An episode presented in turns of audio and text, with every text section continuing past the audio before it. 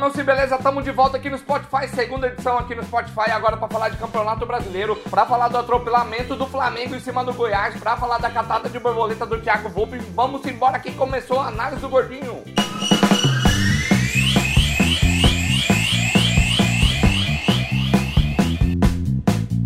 Cara, e o Flamengo que atropelou o Goiás por 6x1. Só a Rascaeta fez 3 gols e duas assistências. Você tá louco, cara? A Gabigol ainda fez 2 gols, deu duas assistências. Bruno Henrique foi, fez um gol, fez uma assistência.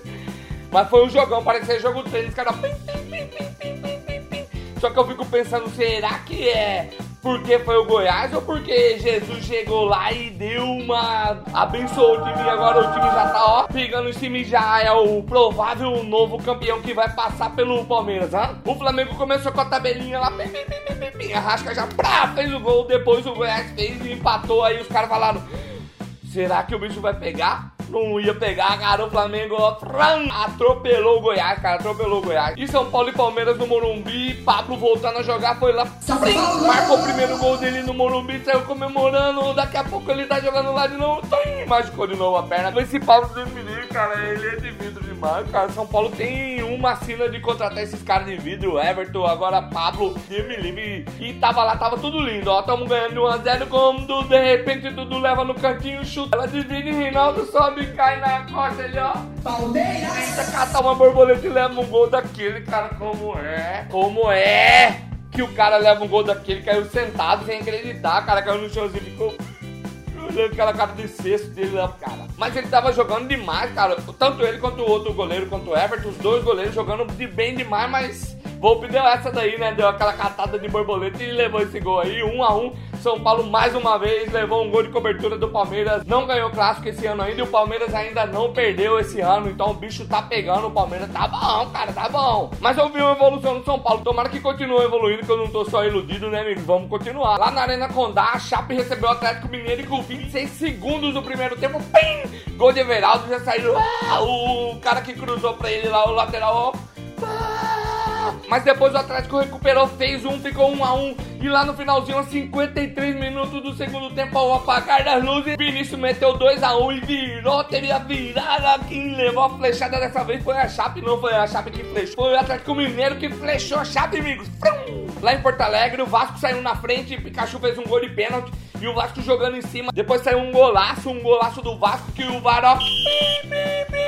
O juiz, ó não tá valendo nada, foi anulado o gol e depois Pepe meteu dois gols e virou pro Grêmio, então ficou 2 a 1 um, que Pepe ainda perdeu mais uma chance, era pra ser três, cara, perdeu na cara, cara, lá mas o Vasco perdeu de novo e o professor já tá lá preocupado, né, cara, o professor Lucha. Vamos falar do Cuiabá também, que agora tá em 13 terceiro, que ele ganhou do Vitória lá na Bahia, tá com 11 pontos, tá a 3 pontos da zona de rebaixamento, mas tá a 5 pontos do, do G4 e joga hoje, segunda-feira, na Arena Pantanal contra o Sport Recife, será quanto que vai ser? Pra mim vai ser 2 a 1 pro Cuiabá, o que, que vocês apostam? Já fez sua carteirinha do Cuiabá, cara? Ninguém tá me dando nem um centavo pra eu falar daqui, mas faz sua carteirinha do Cuiabá, eu tô indo lá fazer a minha. Eu quero acompanhar o Cuiabá e torcer para o Cuiabá manter na Série B. E depois daqui um tempo a gente almejar subir pra Série A, né, amiguinho? Bora, Cuiabá! E bora voltar a falar de cartola, cara. Nessa rodada eu fui até bem, cara. Fiz 126 e 65. 126 e 65, graças ao meu amigo Arrascaeta, cara. Arrascaeta fez 37 pontos e não sei quanto. Ele era meu capitão até 10 minutos antes de fechar o mercado, que eu mudei para Everaldo,